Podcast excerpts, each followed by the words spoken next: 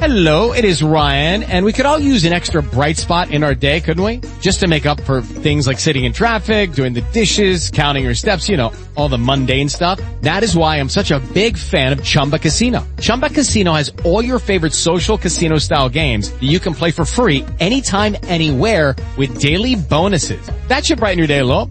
Actually, a lot. So sign up now at chumbacasino.com. That's chumbacasino.com. No purchase necessary. Group. Void were prohibited by law. See terms and conditions. 18 plus. It is Ryan here, and I have a question for you. What do you do when you win?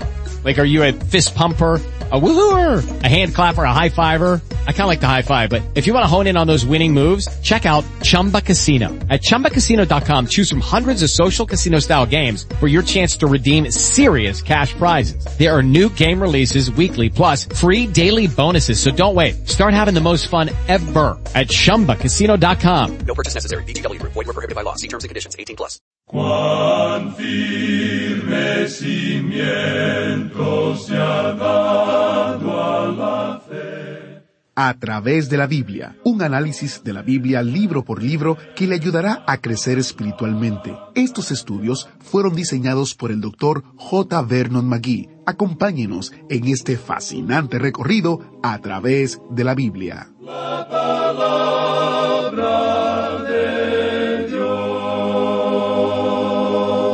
¿Le asombra a usted, como me asombra a mí, la exactitud de las profecías de Daniel?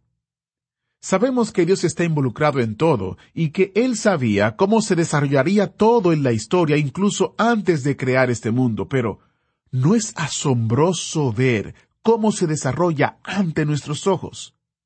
Bienvenidos a través de la Biblia, el programa donde conocemos a Dios en su palabra. Soy su anfitrión, Heiel Ortiz. Esta semana, el autobús bíblico sigue viajando a través del libro profético de Daniel en el Antiguo Testamento. Y mientras estamos en nuestro estudio de Daniel, quiero dirigir su atención a unos recursos que tenemos disponibles en nuestro sitio web, que creo que les serán de bendición y de interés. El primero es el comentario de Daniel y Ezequiel, estos dos libros en un solo volumen. Este comentario le ayudará a usted a entender a mayor profundidad estos dos libros y las profecías que están en ellos. También tenemos el librito Armagedón. ¿Qué, cuándo y dónde? Este librito trata del lugar y el tiempo del Armagedón, la guerra final, las fuerzas involucradas en ella, el propósito y la conclusión. Este librito está basado en Apocalipsis capítulo 16 y en Daniel capítulo 11. Pero también tenemos un tercer recurso, apartado, un librito que trata de las lecciones de valor del libro de Daniel, un relato verdadero de un hombre llamado Daniel que estamos conociendo que repetidamente se alineó con Dios en vez de con el hombre, incluso cuando le costó todo. Estos recursos se encuentran en nuestra página web como descargas digitales. Como todo lo que ofrecemos son gratuitos y le invitamos a descargarlos y hasta compartir la página con sus amigos y conocidos a través de la biblia.org barra recursos.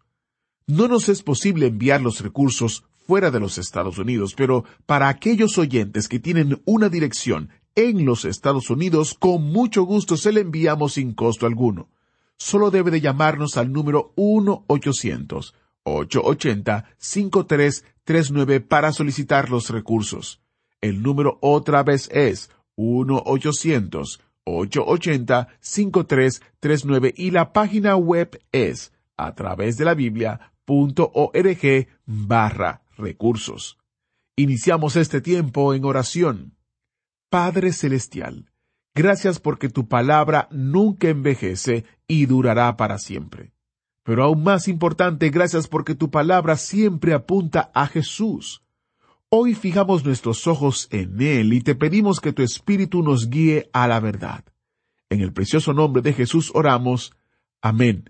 Con nosotros, nuestro Maestro Samuel Montoya y el estudio bíblico de hoy. En el capítulo ocho, amigo oyente, del libro de Daniel, estamos tratando con una cautivante profecía analizada desde muchos puntos de vista. En primer lugar, lo más importante que tenemos es que esto ya ha sido cumplido literalmente. Esta es una de aquellas profecías que los críticos tienen que decir que fue escrita después de haber sucedido, porque si dicen que fue escrita antes, entonces se están enfrentando ante algo sobrenatural. Y a esta clase de personas simplemente no les gusta enfrentarse a algo sobrenatural. Son personas que, bueno, son un poco alérgicas a esto, no les gusta para nada. Lo interesante de todo esto es que existe evidencia de que Daniel escribió esto y que fue cumplido literalmente. Y este es el capítulo que se le mostró a Alejandro Magno cuando él realizó esa gran campaña en Asia, entrando a ese territorio, apoderándose de todo lo que venía delante de él. Se apoderó de Jerusalén, pero él no la quemó como hizo con otras ciudades, porque los sacerdotes salieron a encontrarle y le mostraron este capítulo donde él es mencionado. Alejandro Magno es mencionado aquí. Ahora hemos podido apreciar que esta es una visión un poco fuera de lo común, y fue dada a Daniel. Aquí tenemos a un carnero con dos cuernos que no eran iguales. Estos cuernos desiguales nos hablan de Media y de Persia, como hemos mencionado anteriormente, y el imperio persa que subió después del otro imperio fue el cuerno más grande, el más destacado. Tenemos luego a ese macho cabrío que vino del poniente, del occidente, con un gran cuerno, y luego ese cuerno fue quebrado, y salieron cuatro cuernos en lugar de ese uno que había. Ahora esos cuatro cuernos representan los cuatro generales de Alejandro Magno, y ellos se dividieron ese gran imperio. Cesandro tomó la sección europea, Macedonia y Grecia. Lisímaco tomó Asia Menor y la mayor parte de lo que hoy es Turquía. Seleuco tomó Asia y lo que conocemos hoy como Irán y toda la zona oriental del imperio de Alejandro, la parte asiática. Luego Ptolomeo tomó Egipto y África del Norte. Esta fue la visión y cuando esto se le mostró a Alejandro Magno, él entró a Jerusalén, ofreció un sacrificio y adoró al Dios vivo y verdadero y no destruyó a Jerusalén. Y esto ha sido cumplido literalmente. Bien, vamos a continuar hoy nuestro estudio a partir del versículo trece de este capítulo ocho de Daniel. Y dice Entonces oí un santo que hablaba, y otro de los santos preguntó a aquel que hablaba ¿Hasta cuándo durará la visión del continuo sacrificio y la prevaricación asoladora entregando el santuario y el ejército para ser pisoteados? Este santo mencionado aquí es una de las inteligencias creadas de Dios en lugar de ser un hombre, algo que nosotros podríamos llamar un predicador sobrenatural. Nos preguntamos a veces qué es lo que los ángeles nos llaman a nosotros. Ahora este pequeño cuerno vino y trajo la prevaricación asoladora, y eso tiene que ver con el templo y el establecer un ídolo en ese lugar.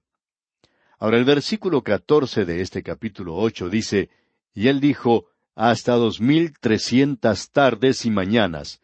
Luego el santuario será purificado. Esto se refiere a Antíoco Epífanes cuando se levantaron los macabeos y ese terrible período por el cual tuvo que pasar Israel. Este período está en lo que podríamos llamar un período intertestamentario, lo que está entre el Antiguo y el Nuevo Testamento. Su tiempo estaba limitado a dos mil trescientos días. Siempre ha habido mucho desacuerdo en cuanto a la interpretación de estos dos mil trescientos días. Como usted bien sabe, hay algunos que basan sus enseñanzas en este pasaje de las Escrituras. A este versículo se le dio una interpretación de un día por año.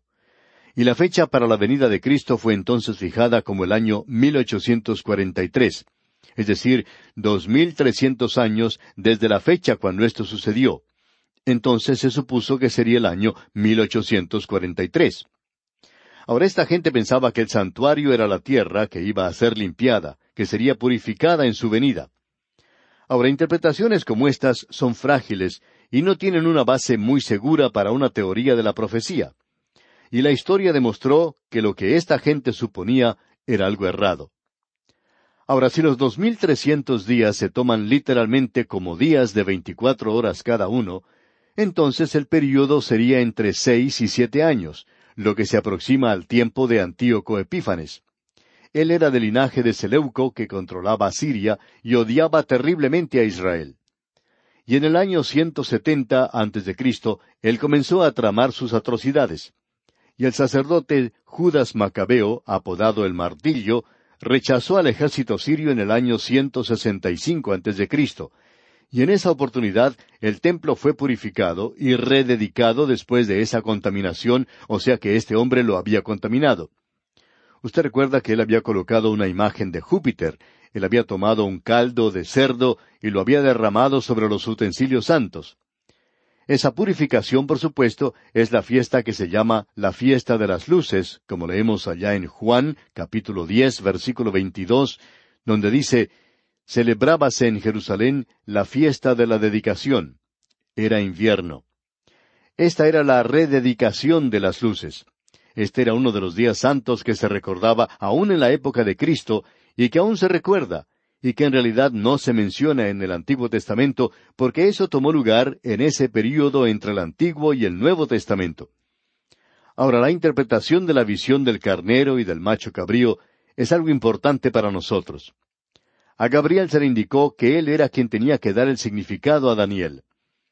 Y en los versículos quince y dieciséis de este capítulo ocho de Daniel leemos y aconteció que mientras yo, Daniel, consideraba la visión y procuraba comprenderla, he aquí se puso delante de mí uno con apariencia de hombre. Y oí una voz de hombre entre las riberas del Ulai, que gritó y dijo, Gabriel, enseña a éste la visión. Daniel estaba muy intrigado por esta visión y él quería saber el significado de ella.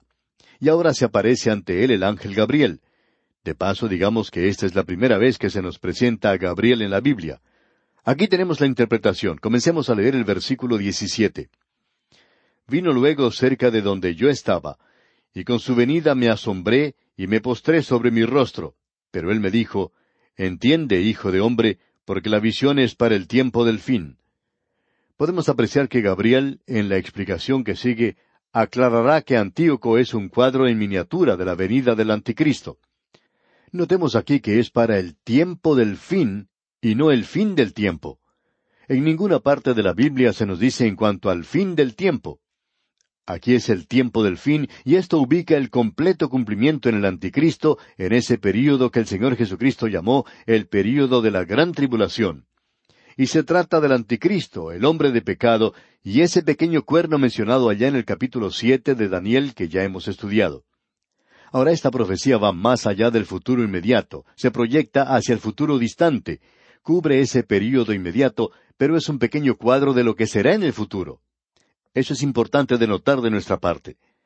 Antíoco es nada más que un tipo de ese otro pequeño cuerno que vendrá al fin del tiempo de los gentiles, lo cual, creemos, se expresa con abundante claridad al utilizar estos términos escatológicos. Ahora el versículo 18 de este capítulo ocho de Daniel dice, Mientras él hablaba conmigo, caí dormido en tierra sobre mi rostro, y él me tocó y me hizo estar en pie. Usted puede notar el efecto físico que esta visión tiene sobre Daniel. Y el versículo 19 continúa diciendo, y dijo, He aquí yo te enseñaré lo que ha de venir al fin de la ira, porque eso es para el tiempo del fin. Nuevamente Gabriel se aparta del cumplimiento local en Antíoco al fin del tiempo de los gentiles. Y continúa diciendo en el versículo veinte, en cuanto al carnero que viste, que tenía dos cuernos, estos son los reyes de Media y de Persia. Estos son identificados para nosotros aquí. No hay ninguna duda ni lugar para especular en esto. El carnero se nos identifica con toda claridad como los reyes de Media y de Persia. Y luego en el versículo 21 continúa diciendo, El macho cabrío es el rey de Grecia, y el cuerno grande que tenía entre sus ojos es el rey primero. Así es que ese macho cabrío se llama directamente el rey de Grecia, y el gran cuerno es el primer rey, o sea, Alejandro Magno. Luego en el versículo 22 leemos, Y en cuanto al cuerno que fue quebrado, y sucedieron cuatro en su lugar, significa que cuatro reinos se levantarán de esa nación, aunque no con la fuerza de él. Es decir, que ninguno de estos reyes tendría el poder de apoderarse de todos ellos, y que en realidad ninguno de estos reinos podría ser tan poderoso como todos ellos juntos, y como lo había sido Alejandro Magno.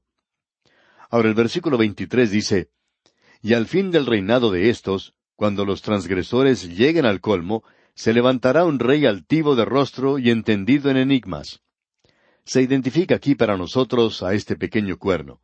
Él es Antíoco Epífanes de la dinastía Seleucida que conquistó Siria.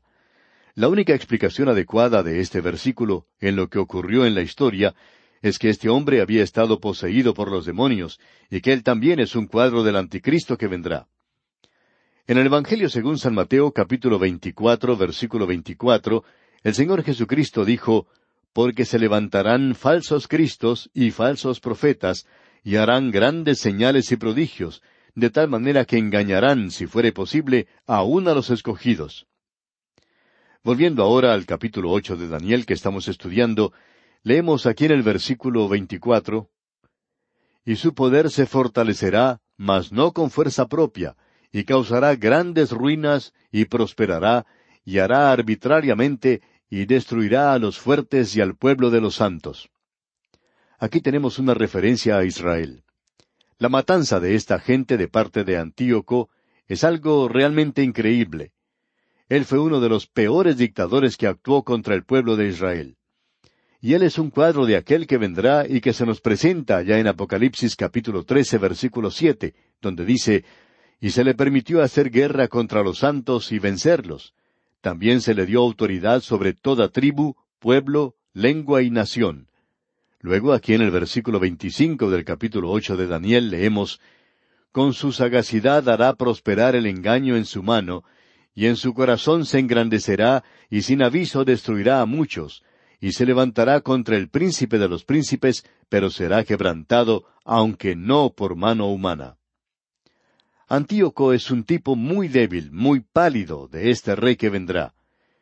Este hará cuatro cosas que Antíoco hizo de manera muy pequeña. En primer lugar, hará prosperar el engaño en su mano. Se nos dice que cuando venga el anticristo nadie podrá comprar o vender a no ser aquellos que tengan la marca de la bestia, y lo que se destaca es que este hombre controlará la economía con mucho poder. Lo próximo que se menciona es que en su corazón se engrandecerá.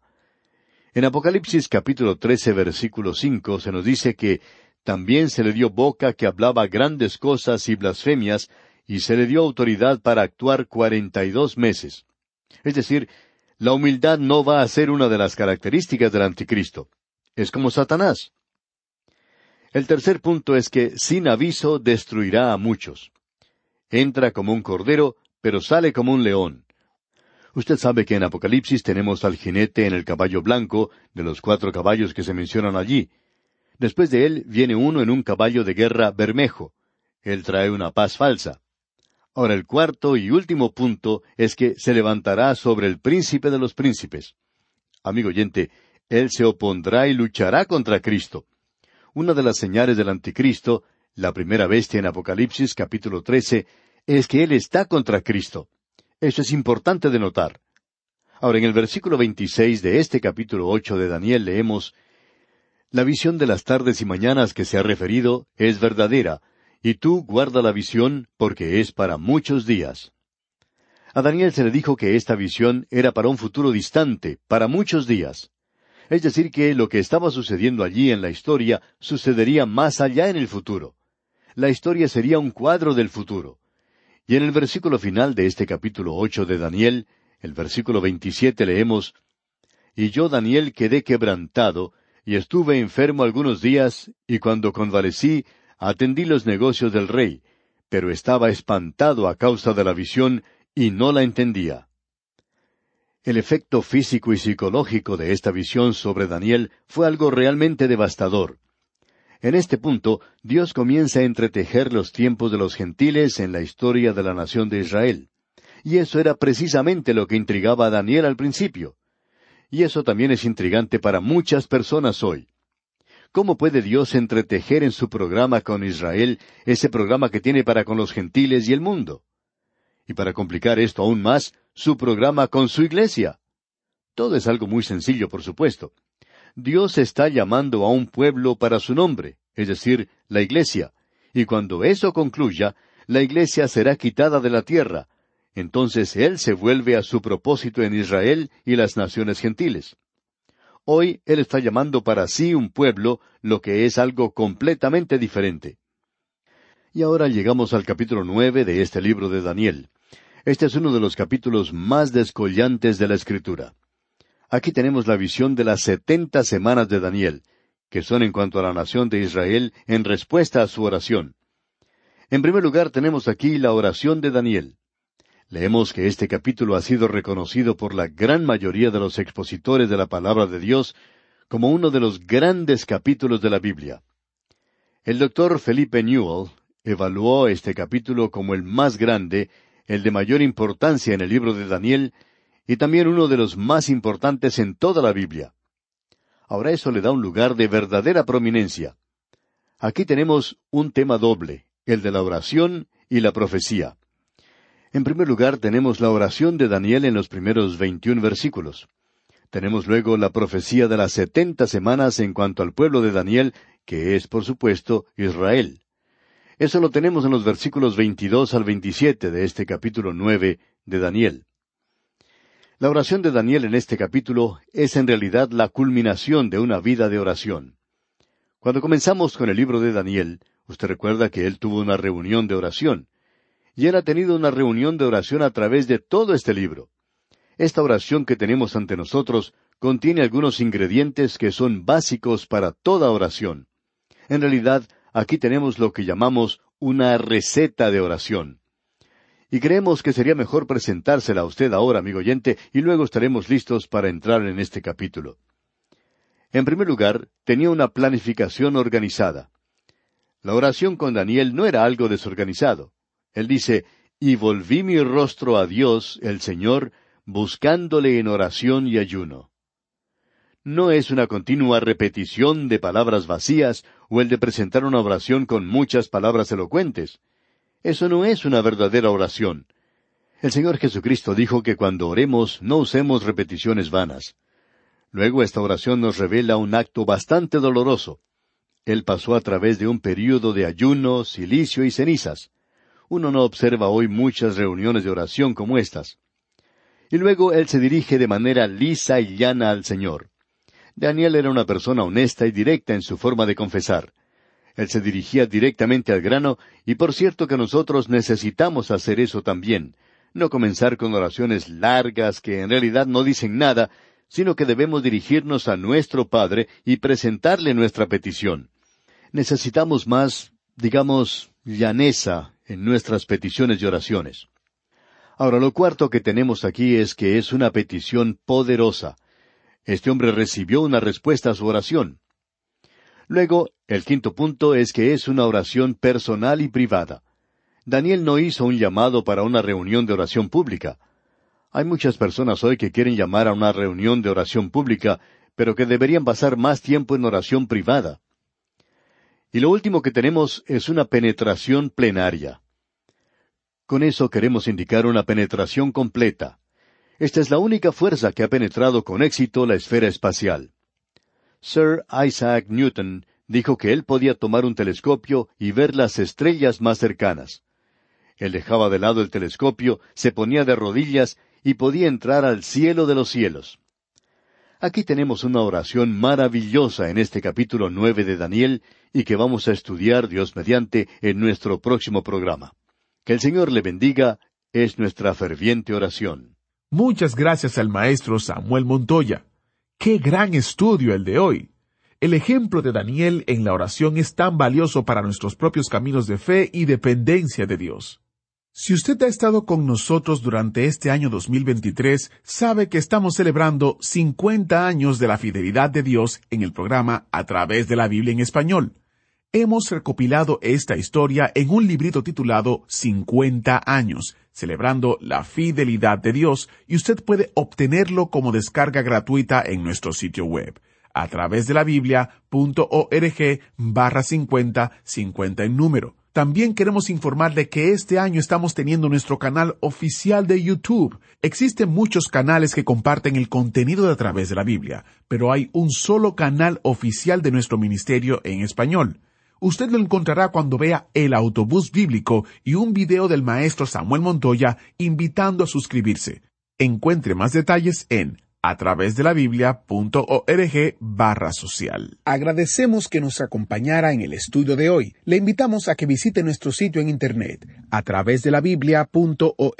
Ahí puede suscribirse para recibir las notas y bosquejos de lo que estamos estudiando y noticias del ministerio. También encontrará la variedad de libros y materiales gratuitos que tenemos para usted. El sitio es a través de la. Todo lo que hacemos es posible gracias al Señor y a personas como usted que se unen a nosotros en la obra de llevar la palabra entera al mundo entero. A través de la Biblia es una producción de Radio Transmundial.